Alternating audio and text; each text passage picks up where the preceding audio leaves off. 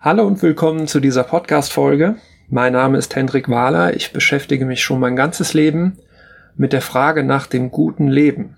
Ähm, ich arbeite mit Menschen daran, ein gelingendes Leben zu führen. Ich halte Vorträge dazu, ähm, mache Seminare und Coachings. Und ein ganz wichtiger Aspekt des guten Lebens in unseren heutigen Tagen sehe ich vor allem im Thema Stress. Ich glaube, dass Stress, Druck auf der Arbeit, viel zu tun, wenig Zeit, dass das Dinge sind, die es uns heute tatsächlich sehr schwer machen, ein gelingendes Leben zu führen. Und deswegen ist das Thema Stress, Stressmanagement, Burnout-Prävention, das sind Themen, mit denen ich mich sehr ausführlich auseinandergesetzt habe und an denen ich sehr intensiv arbeite, weil sie, glaube ich, zu den absoluten Grundlagen einer gelingenden Lebensführung heute dazugehören. Und deswegen möchte ich heute auch über das Thema Stress sprechen, vor allem über die Folgen von Stress, also über die Schäden, die Stress tatsächlich mittelfristig und langfristig anrichten kann. Dass Stress überhaupt negative Auswirkungen auf unser Leben haben kann, das ist natürlich jetzt kein Geheimnis mehr. Ähm, wir kennen wahrscheinlich sowohl im Berufsleben als auch im Privatleben viele Menschen, die mit dem Thema Stress oder Überlastung zu tun haben. Ähm, man kennt aus der Öffentlichkeit, teilweise sicherlich auch aus dem privaten Umfeld, Menschen, die vielleicht schon mal an einem Burnout erkrankt sind, die schon mal an der Erschöpfungsdepression erkrankt sind. Es ist also durchaus nichts Neues, wenn ich jetzt darüber spreche, welche negativen Folgen Stress haben kann. Aber so am besten zusammengefasst hat die schädliche Wirkung von Stress die Weltgesundheitsorganisation, die WHO. Die hat vor einigen Jahren schon die Einschätzung rausgegeben, dass Erschöpfung, Burnout und Depression, also stressbedingte Erkrankungen, die Volkskrankheit des 21. Jahrhunderts sind. Das ist ja durchaus harter Tobak. Das ist also unsere Gesundheitsgefahr Nummer eins im Moment. Und wenn man der Formulierung glauben mag, dann wird uns das nicht nur drei, vier, fünf Jahre begleiten, sondern eher 30, 40, 50.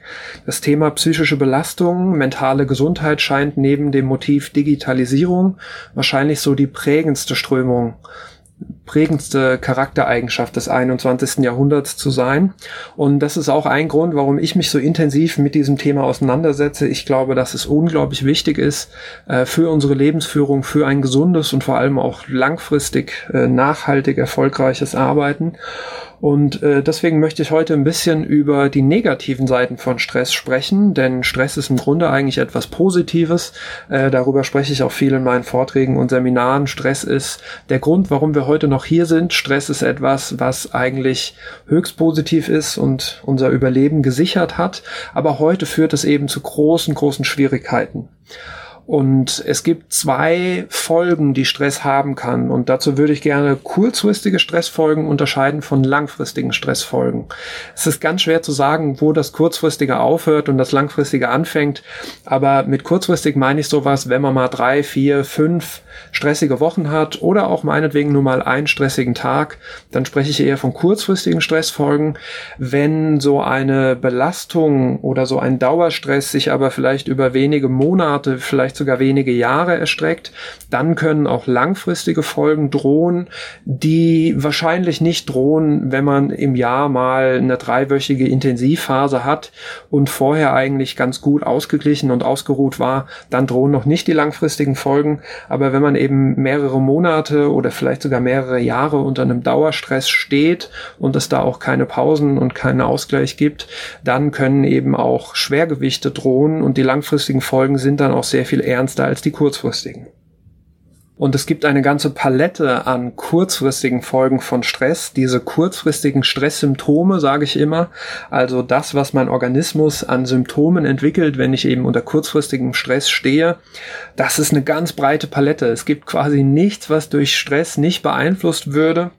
Ähm, Stress beeinflusst kurzfristig unsere Gefühle, unser Denken, unser Verhalten wird dadurch verändert äh, unsere Muskulatur.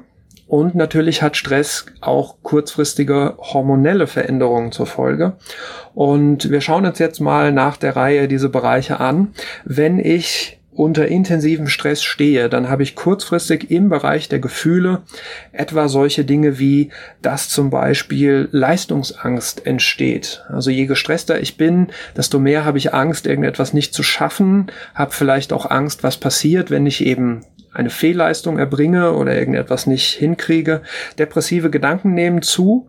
Ähm, das ist dann auch nicht immer quasi absichtlich. Also es ist dann oft nicht so, dass wir dann absichtlich negativ denken, sondern es ist einfach ein, eine Folge äh, von intensiven Stressreaktionen damit verbunden ist, dass zum Beispiel auch das Selbstwertgefühl abnimmt. Also ich fühle mich immer wertloser, ich fühle mich immer mehr als Versager, ich stelle mir vielleicht auch irgendwann Sinnfragen. Das ist das, was so im Bereich der Gefühle auf uns zukommen kann. Äh, manche erfahren dann auch, dass die Selbstkontrolle abnimmt, ja, also dass man sich nicht mehr so gut im Griff hat. Vielleicht äh, ist man dann auch sehr viel impulsiver, ähm, vielleicht wütender bis hin zu cholerischer. Also wenn man sich eben nicht mehr so gut im Griff hat, dann kann das tatsächlich auch eine kurzfristige Folge von Stress sein. Das ist natürlich keine Entschuldigung, aber das sind Dinge, die wir auf jeden Fall erwarten sollten, wenn wir äh, kurzfristig unter enormem Stress stehen. Wenn wir uns den nächsten Bereich anschauen, da geht es um das Denken, also um unsere mentalen Funktionen. Und Stress hat eigentlich sehr negative Auswirkungen auf eine Menge dieser kognitiven Funktionen. Beispielsweise, und das bemerke ich bei mir zum Beispiel auch sehr deutlich, wenn ich unter starkem Stress stehe, dann wird mein Gedächtnis viel schlechter dann äh, sehe ich jemanden wieder, den ich vielleicht ein paar Jahre irgendwie schon nicht mehr gesehen habe und dann fällt mir der Name nicht ein. Und dann denke ich mir aber, also das ist komisch. Unter normalen Umständen würde mir dieser Name einfallen. Ich bin mir eigentlich sicher, dass mir normalerweise dieser Name jetzt präsent wäre. Und das merke ich dann tatsächlich sehr deutlich. Also ich kann mich einfach nicht so gut an Dinge erinnern. Ich bin vergesslicher. Äh, Stress hat allerdings auch negative Auswirkungen auf unsere Aufmerksamkeit. Also meine Aufmerksamkeit wird schlechter, ich kriege immer mehr so einen Tunnelblick, ich werde unkonzentrierter dadurch, ich bin viel ablenkbarer, also störe mich dann vielleicht auch viel mehr an Umgebungsgeräuschen oder wenn vor meinem Fenster eine Baustelle ist, dann wird mir das äh, sehr viel mehr zu schaffen machen, wenn ich eben unter starkem Stress stehe. Insgesamt nimmt natürlich auch die Kreativität ab. Also Kreativität unter Zeitdruck, Kreativität unter Stress ist eigentlich eine Sache, die grundsätzlich schon nicht funktionieren kann. Es mag Leute geben, die da so ihren Weg gefunden haben, aber eigentlich ist so etwas wie kreative Problemlösung und wirklich Lösungsorientierung eigentlich nicht vereinbar mit so etwas wie Druck, mit so etwas wie Zeitdruck, ähm, denn das passt einfach nicht zueinander. Kreativität hat ja auch etwas damit zu tun, dass wir ungezwungen denken, dass wir auch einen gewissen Raum haben, auch einen geistigen Freiraum haben, Lösungen zu entwickeln und unter starkem Stress nimmt das eben ganz stark ab. Ebenso wie unser langfristiges Denken, ähm, und auch unsere Rationalität. Das heißt, wenn wir stark gestresst sind, dann greifen wir vor allem zu kurzfristigen Lösungsversuchen. Da ist dann der Griff zur Zigarette oder der Griff zur Kaffeetasse ähm, vielleicht ein ganz gutes Beispiel dafür. Äh, wir sehen eigentlich nur noch diese kurzfristigen Lösungen, diese kurzfristigen Belohnungen und eben nicht mehr, was das vielleicht auch morgen oder nächste Woche anrichten könnte weil wir eigentlich nur noch darauf aus sind, möglichst schnell aus dieser Akutsituation auch wieder rauszukommen und uns nicht so viele Gedanken um die mittelfristige Zukunft zu machen. Was unser Verhalten betrifft, hat Stress auch eine Menge Auswirkungen, teilweise auch sehr intensive Auswirkungen. Was ich bei Klienten, die zu mir ins Coaching kommen mit einem Stressproblem, zum Beispiel sehr häufig wahrnehme, und das kann man auch immer so als ein ganz gutes Indiz nehmen, wie, wie stark denn jemand auch gestresst und angespannt ist, ist, dass Menschen sehr viel schlechter schlafen, wenn sie unter Stress stehen, insbesondere wenn es Dauerstress ist. Und das liegt daran, dass dieser Umschaltprozess von Aktivität zu Erholung äh, oder biologisch gesprochen von sympathischem Nervensystem auf parasympathischem Nervensystem einfach nicht mehr gut funktioniert. Und wir müssen aber diese Umschaltung bewältigen, um uns gehen zu lassen, um loszulassen. Und der Schlaf hat ja durchaus etwas mit Loslassen zu tun und nicht mit Machen. Ähm, und das funktioniert dann eben nicht mehr gut und viele liegen dann lange wach brauchen lange, um einzuschlafen, können vielleicht nicht mehr durchschlafen, wachen dann in der Nacht oder am frühen Morgen auf, können nicht wieder einschlafen. Und selbst wenn man dann mal acht Stunden oder neun Stunden schläft, wacht man auf und fühlt sich trotzdem irgendwie überhaupt nicht fit. Äh, man spricht da vom nicht erholsamen Schlaf, also wenn man genug geschlafen hat von der Quantität her, aber die Schlafqualität einfach nicht gut war und dann fühlt man sich morgens eben immer noch total erschlagen und müde. Das ist ein sehr typisches und meiner Ansicht nach auch sehr aussagekräftiges Symptom, ähm, das auftritt, wenn Menschen eben unter starkem Stress stehen. Natürlich ist auch unser Energieniveau davon betroffen. Also das haben wir sicherlich auch alle schon mal gemacht. Die Erfahrung, dass Stress auf das eigene Energielevel schlägt. Wir haben weniger Kraft, weniger Lebensfreude, weniger Motivation, weniger Willenskraft, wenn wir eben unter Stress stehen. Wir haben insgesamt so ein bisschen dann auch die Fähigkeit verloren, uns für Dinge zu begeistern äh, positive Gefühle zu empfinden, auch Interesse zu zeigen an irgendeinem Thema, weil wir durch diesen Stress eigentlich so vereinnahmt werden, dass wir überhaupt keine Ressourcen mehr haben, uns wirklich für etwas anderes jetzt noch zu interessieren oder zu begeistern, was auch dazu führt, dass die Sachen, die einem Spaß machen, immer mehr abnehmen. Und das ist auch so eine typische Erfahrung, die Menschen machen, die lange Zeit unter einem Dauerstress stehen, dass eben die Dinge, die früher wirklich schön waren und die einem Spaß gemacht haben, sei das jetzt in der Natur spazieren gehen, äh, ein Instrument spielen, ins Kino gehen, was Gutes essen, Computer spielen, irgendwas lesen, dass diese Dinge auf einmal nicht mehr so viel Spaß machen und man gar nicht versteht, warum. Das ist aber auch ein ganz natürlicher Mechanismus, der hat mit Stress zu tun und das erleben sehr viele und daraus kann natürlich auch schnell ein Teufelskreis werden, weil man möchte ja, wenn man gestresst ist, auch wieder wieder Energie auftanken und dann versucht man ja genau solche Dinge zu finden, die einem gut tun. Aber Stress führt eben auch dazu, dass man immer weniger Zugang dazu bekommt und die Dinge, die einem früher gut getan haben, einfach immer weniger Spaß machen, immer weniger wirklich dazu führen, dass ich mich dort regenerieren kann. Auch ein ganz typisches Symptom im Bereich des Verhaltens ist, dass Menschen mehr Suchtmittel konsumieren. Das müssen nicht zwingend illegale Suchtmittel sein. Ähm, ich sage immer so in meinen Vorträgen, die Kaffeetrinker trinken dann literweise Kaffee, ähm, die Raucher sind quasi nur noch vor der Tür und machen Raucherpause. Ähm, manche essen vielleicht auch lieber. Zucker ist auch ein gutes Suchtmittel, also in Anführungszeichen ein gutes Suchtmittel. Ähm, aber natürlich wird man auch bei schwerwiegenderen Fällen auch auf der Arbeit dann vielleicht Menschen finden, die sehr viel Alkohol trinken und das eventuell auch schon während der Arbeit und dass das eventuell auch dann tatsächlich schon anderen Kolleginnen und Kollegen auffällt. Ähm, Energy Drinks sind auch so, eine, so ein typisches Suchtmittel, äh, Koffein insgesamt natürlich. Ähm, und wenn es in den Bereich der illegalen Drogen geht, dann ist es nicht verwunderlich, dass Menschen unter starkem Stress eben nach nach Suchtmitteln suchen, die ihnen entweder Energie geben, die also aufputschend wirken, oder die sie eben auch entspannen, äh, wo sie runterkommen können, wo sie vielleicht auch einschlafen können. Das sind unglaublich kurzfristige Notlösungen, die nicht funktionieren. Ich denke, das ist auch jedem von uns klar. Aber vielen ist dieses langfristige Denken in so einer Situation einfach nicht mehr so möglich, wie vielleicht, wenn man im Vollbesitz seiner körperlichen und geistigen Kräfte ist. Und deswegen äh, ist es nicht, nicht überraschend, dass man auch immer wieder Menschen findet, die dann äh, auch zu anderen Suchtmitteln greifen. Wenn dieser Suchtmittelkonsum wirklich stark zunimmt, und ich kann das bei mir sehr, sehr gut äh, bemerken, weil ich dann wirklich eine Kaffeetasse nach der anderen äh, trinke, ähm, dann ist es meistens ein Zeichen dafür, dass man unter starkem Stress steht. Ähm, das kann selbst bei äh, einem Suchtmittel wie Kaffee dann irgendwann tatsächlich auch zu Problemen führen. Insofern ist das eine nachvollziehbare, aber alles andere als wirklich produktive Bewältigungsstrategie.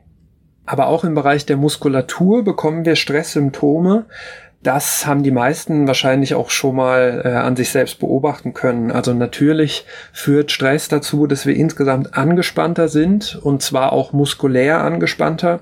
Das heißt, es führt auch zu Verspannungen im Nackenbereich, im Rückenbereich, kann aber grundsätzlich eigentlich überall auftreten. Ähm, wenn wir dazu eben noch viel am Schreibtisch sitzen, dann ist äh, Nacken und Rücken eben besonders anfällig. Äh, man kann auch einen Spannungskopfschmerz bekommen, Migräne, das kann zwar auch immer andere Ursachen haben, aber es könnte eben auch stressbedingt sein. Äh, Zähneknirschen nachts ist ein typisches äh, Stresssymptom.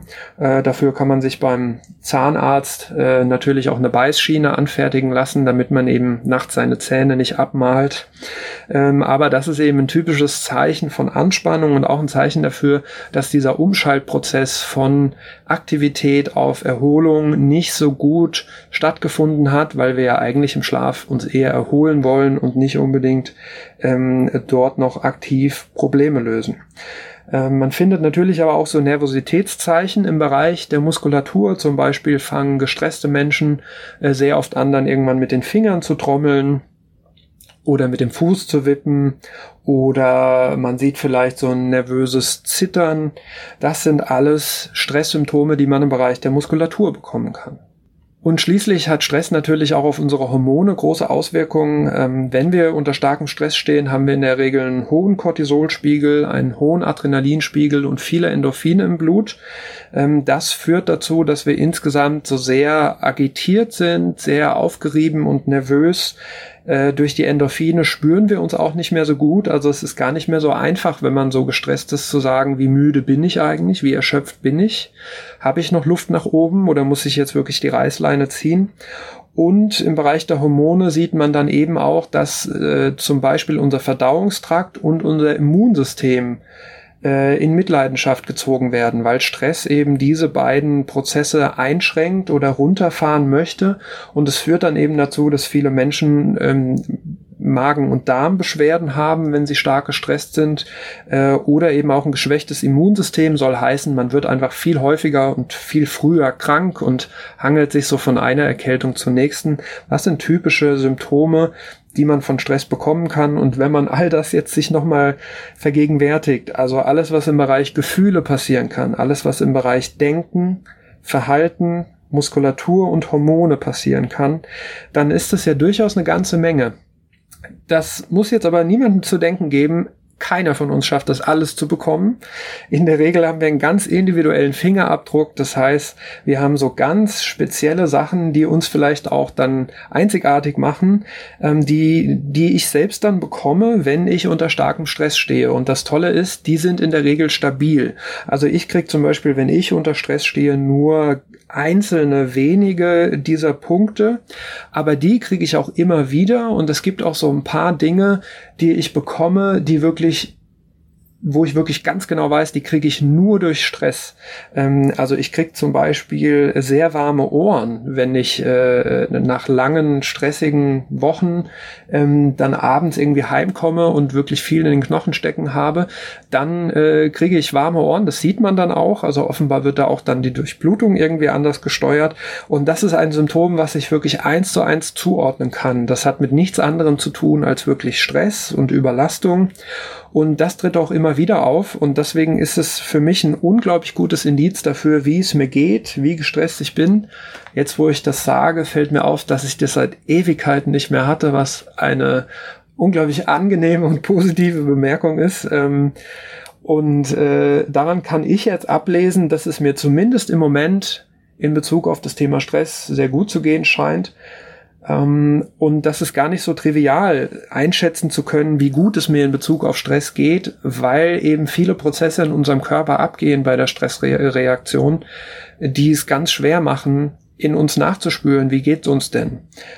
Aber diese Symptome, die wir bekommen, und jeder hat da so ein einzigartiges Set oder eine einzigartige Kombination aus diesen Symptomen, die geben Aufschluss darüber, wie gestresst wir sind. Das ist sozusagen die Sprache, die mein Organismus mit mir sprechen will. Der kann halt kein Deutsch, aber der kann sowas wie Kreativität nimmt ab oder Schlafprobleme nehmen zu oder Zynismus nimmt zu oder Zähneknirschen nimmt zu. Das sind vielleicht oder eben warme Ohren, so wie bei mir.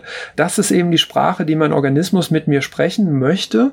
Und wenn ich diese Sprache verstehe, wenn ich wirklich verstehe, das sind jetzt Stresssymptome, das sind Stress Warnsignale, dann weiß ich eben auch jederzeit, okay, habe ich noch Luft nach oben, muss ich jetzt die Reißleine ziehen und ich kann jederzeit dann auch Gegenmaßnahmen einleiten. Deswegen ist es unglaublich wichtig, die eigenen Stresswarnsignale zu kennen und in meinen Vorträgen und Seminaren mache ich dazu immer auch Übungen mit den Teilnehmern, dass wirklich jeder die eigenen Warnsignale wahrnimmt, eine Liste macht und dann wirklich auch für sich in der Übersicht die Sprache des eigenen Organismus hat, damit man jederzeit auch wirklich nachspüren kann, okay, so und so scheint es mir jetzt gerade zu gehen. Vielleicht spüre ich diese Erschöpfung nicht, aber wenn ich einfach auf die Liste meiner Stresssymptome schaue und sehe, 80 Prozent davon habe ich gerade, dann ist es ein gutes Indiz dafür, dass ich vielleicht sehr gestresst bin.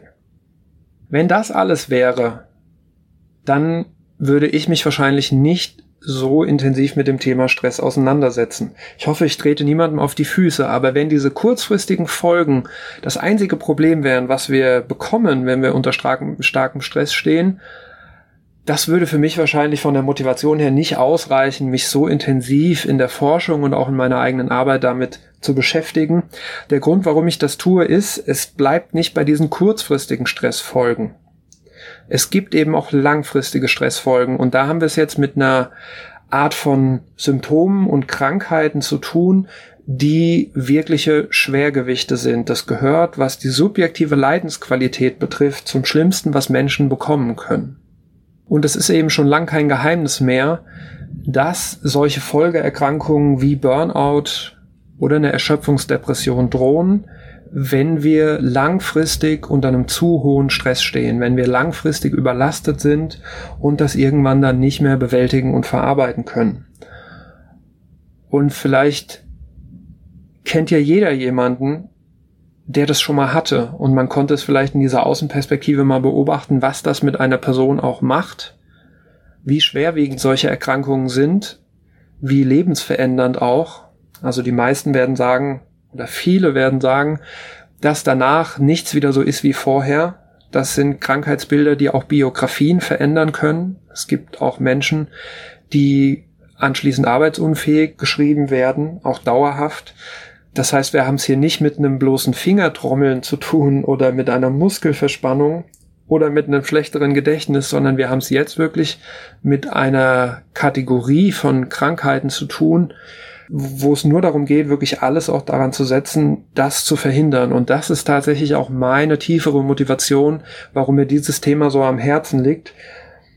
Wenn ich mir vorstelle, dass unter den ganzen Menschen, die über so ein Jahr bei mir in Seminaren als Teilnehmer mit, mit dabei sind oder eben auch als Zuhörer in Vorträgen oder auch Menschen, mit denen ich im Einzelcoaching arbeite, wenn ich mir vorstelle, da ist auch nur eine einzige Person dabei, die zur richtigen Zeit am richtigen Ort war und ohne dass ich da viel dazu beigetragen habe, einfach einen anderen Weg eingeschlagen ist, weil es eben genau der richtige Moment war für so einen Impuls, dann habe ich tatsächlich auch das Gefühl, eine unglaublich sinnvolle Arbeit gemacht zu haben.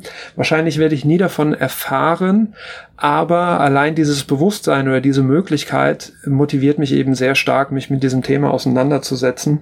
Und das gilt es tatsächlich im Bereich Stress und Umgang mit Stress auch zu verhindern. Es geht weniger um dieses Fingertrommeln und viel mehr tatsächlich um die langfristigen äh, Gesundheitsgefahren wie Depression und Burnout.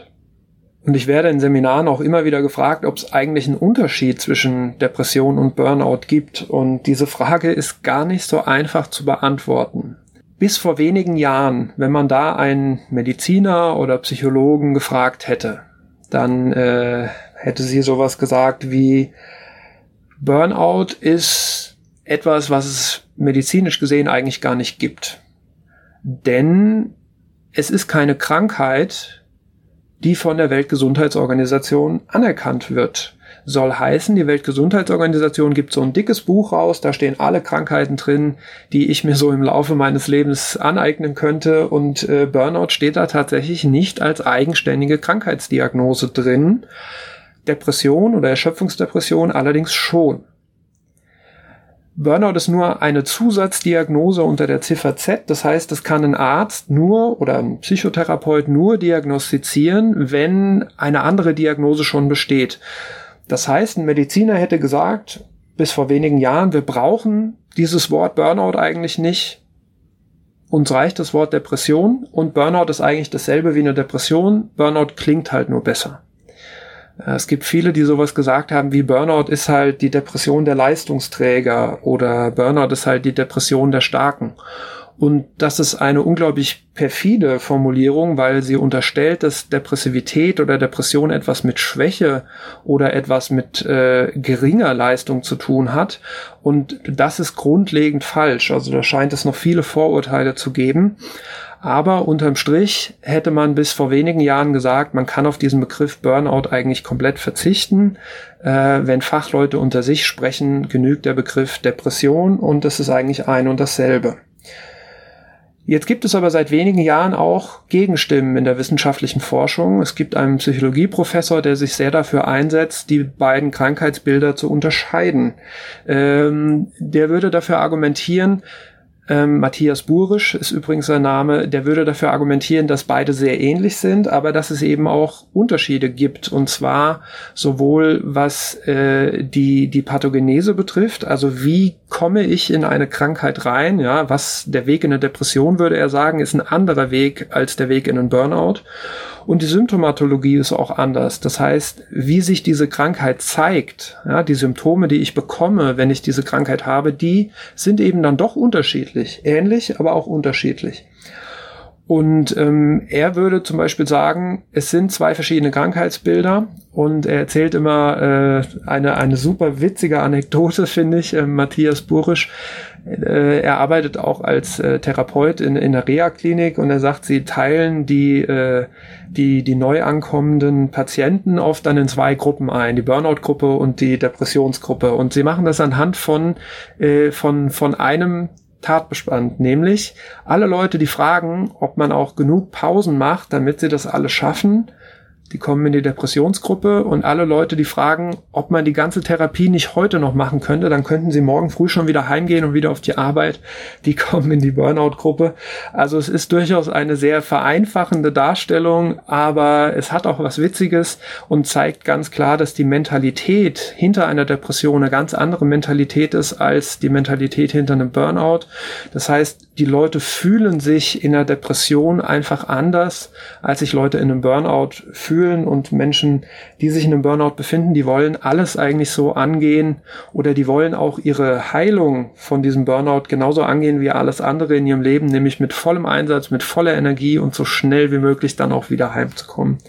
Ähm, ganz witzige Anekdote von Matthias Burisch, ähm, die zeigt, dass es in der Forschung auch immer mehr Gegenstimmen gibt. Äh, ich tendiere tatsächlich auch zu dieser Einschätzung und es gibt auch aktuell Bewegungen, dass die Weltgesundheitsorganisation, ich glaube im ICD 11, also in der elften Ausgabe äh, dieses Krankheitskataloges, die Diagnose Burnout auch aufnehmen wird mit Beschränkung auf die Arbeitswelt. Ähm, es könnte also durchaus sein, dass vielleicht, keine Ahnung, 2021, 2022 irgendwann dann jemand mit einem Burnout krankgeschrieben werden kann. Wenn ich heute aber mit sowas zum Hausarzt oder zum Psychotherapeuten oder zu einem äh, Neurologen, Psychiater gehe, dann kann ich nicht mit der Diagnose Burnout krank, äh, krankgeschrieben werden, sondern auf dem Krankschreibungszettel steht dann eben wahrscheinlich eine Diagnose, die mit Depression zu tun hat. Eine Frage, die mir in Seminaren immer wieder gestellt wird, ist, kann ich eigentlich sehen, ob jemand auf einen Burnout zusteuert oder kann ich selbst sehen, dass ich auf einen Burnout zusteuere? Und es gibt da tatsächlich so ein paar typische Anzeichen. Ich gehe diese Anzeichen dann auch immer ähm, mit allen Teilnehmenden durch. Ähm, es gibt so ein paar typische Anzeichen, wie man erkennen kann, ob jemand anderes oder ich selbst auf einen Burnout zusteuert. Bei anderen ist es oft einfacher zu erkennen, als bei sich selbst. Das ist so das typische Problem in der Psychologie. Das ist ja zum Beispiel auch bei Suchterkrankungen so, dass das Umfeld schon relativ früh sehen mag, da gibt es vielleicht ein Problem und die Person selbst aber da noch keine Einsicht hat oder vielleicht eine andere Einschätzung noch hat. Und beim Burnout ist es ähnlich. Also bei anderen das zu beobachten ist wahrscheinlich einfacher als bei sich selbst. Und es gibt eben typische Veränderungen im Bereich Charakter, im Bereich Arbeitsverhalten, im Bereich Leistungsverhalten und vor allem am aussagekräftigsten im Bereich Sozialverhalten. Also die Menschen ändern tatsächlich ihr Sozialverhalten. Das kann man gut auch beobachten von außen. Äh, und diese ganzen Aspekte gehe ich dann im Detail äh, in meinen Seminaren immer durch und äh, mache am Ende auch noch einen Burnout-Selbsttest, den ich entwickelt habe. Das ist ein sehr, sehr schneller Selbsttest, der gibt einem so eine erste Info darüber, darüber, äh, wie es um die eigene Burnout-Gefahr steht. Ähm, das ist sozusagen ein erster Hinweis, aber kein psychologisch normierter Test. Das heißt, wenn man da einen hohen Wert hat, könnte es sich lohnen, sich weiter und tiefergehend mit der Thematik auseinanderzusetzen. Und wenn man da einen, einen super niedrigen Wert hat, dann ist die Wahrscheinlichkeit hoch, ähm, dass es aktuell noch keinen Handlungsbedarf gibt. Wenn ich jetzt nochmal zusammenfassen möchte, was so die wichtigsten Punkte sind in Bezug auf Stresswarnsignale und Burnout-Warnsignale, dann möchte ich nochmal resümierend folgende Schwerpunkte setzen. Wenn ich das Gefühl habe, immer weniger Energie zu haben, immer weniger Motivation und immer weniger Willenskraft, wenn mich normale Dinge auf einmal viel Anstrengung kosten, wenn ich mir viele Gedanken auch mache, ob ich das alles bewältigen und leisten kann, dann ist das für mich ein sehr aussagekräftiges äh, Feedback von meinem Organismus und ein starker Hinweis, dass ich anfangen muss, mich mit diesem Thema auseinanderzusetzen. Äh, wenn ich Schlafschwierigkeiten bekomme, ist das für mich auch ein sehr aussagekräftiges Symptom. Schlafschwierigkeiten können natürlich auch andere Hintergründe haben. Es gibt auch äh, medizinisch bedingte Schlafstörungen, äh, die haben dann mit der Atmung beispielsweise zu tun. Aber in der Regel ist es eine primäre Insomnie, würden Mediziner sagen. Ähm, und die ist in der Regel bedingt durch Anspannung und die kommt äh, in der Regel dann von Stress. Aber wenn jemand, der eigentlich gut schläft, also immer vergleichen mit der Normalsituation, wer eigentlich gut schläft, aber dann irgendwann anfängt, nicht mehr gut zu schlafen und vielleicht auch merkt, dass er im Schlaf oder im Halbwachliegen auch stark verarbeitet, arbeitet und viel mit Problemlösung beschäftigt ist in seinem Kopf, ähm, da würde ich sagen, das ist auch ein ganz wichtiges Warnsignal. Es ist ein guter Moment, ähm, mal kurz innezuhalten und sich zu fragen, in welche Richtung man denn auch weitergehen möchte. Ansonsten ist sehr aussagekräftig, wenn ich anfange, mich zurückzuziehen soll heißen, weil alles mehr als Anstrengung vorkommt, ja, weil alles Energie kostet, vielleicht auch irgendwann das Telefonieren mit meinen Freunden oder das abends ins Kino gehen mit meinen Freunden, wenn all das auf einmal zur Belastung wird, zu einem Termin, zu einem zusätzlichen Termin in meinem Kalender und ich mich da immer mehr zurückziehe und kaum noch Dinge unternehme und kaum noch Freunde treffe und kaum noch Zeit habe, auch für Freunde und Familie, äh, dann wäre für mich auch ein Punkt gekommen, wo man kurz innehalten kann. Und das sind, glaube ich, so die wichtigsten Dinge, die man festhalten kann. Schlafschwierigkeiten, eventuell auch noch vielleicht einen starken Suchtmittelkonsum, also wenn man übermäßig viel Kaffee trinkt oder Zigaretten raucht, äh, ein stark nachlassendes Energieniveau und vielleicht auch so etwas wie abnehmende Begeisterungsfähigkeit. Denn die Begeisterungsfähigkeit, die Kinder haben, die geht uns natürlich immer als Erwachsener irgendwann abhanden.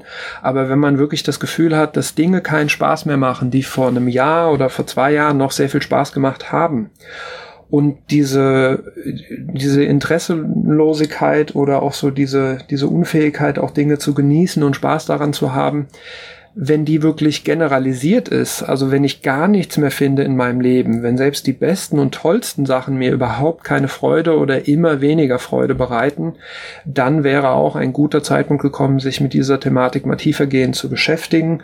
Ich denke, dass das so die wichtigsten Stresssymptome, die wichtigsten Warnsignale sind.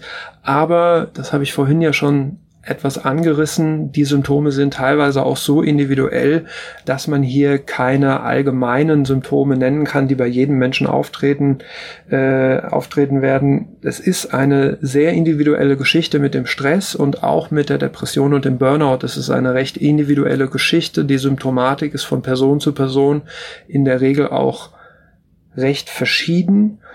Und insofern muss man einen Mittelweg finden zwischen den typischen Signalen, die wir jetzt heute besprochen haben, und vielleicht ganz individuellen Signalen, die ich dann eben zuordnen muss. Und da muss man einfach wirklich versuchen zuzuordnen.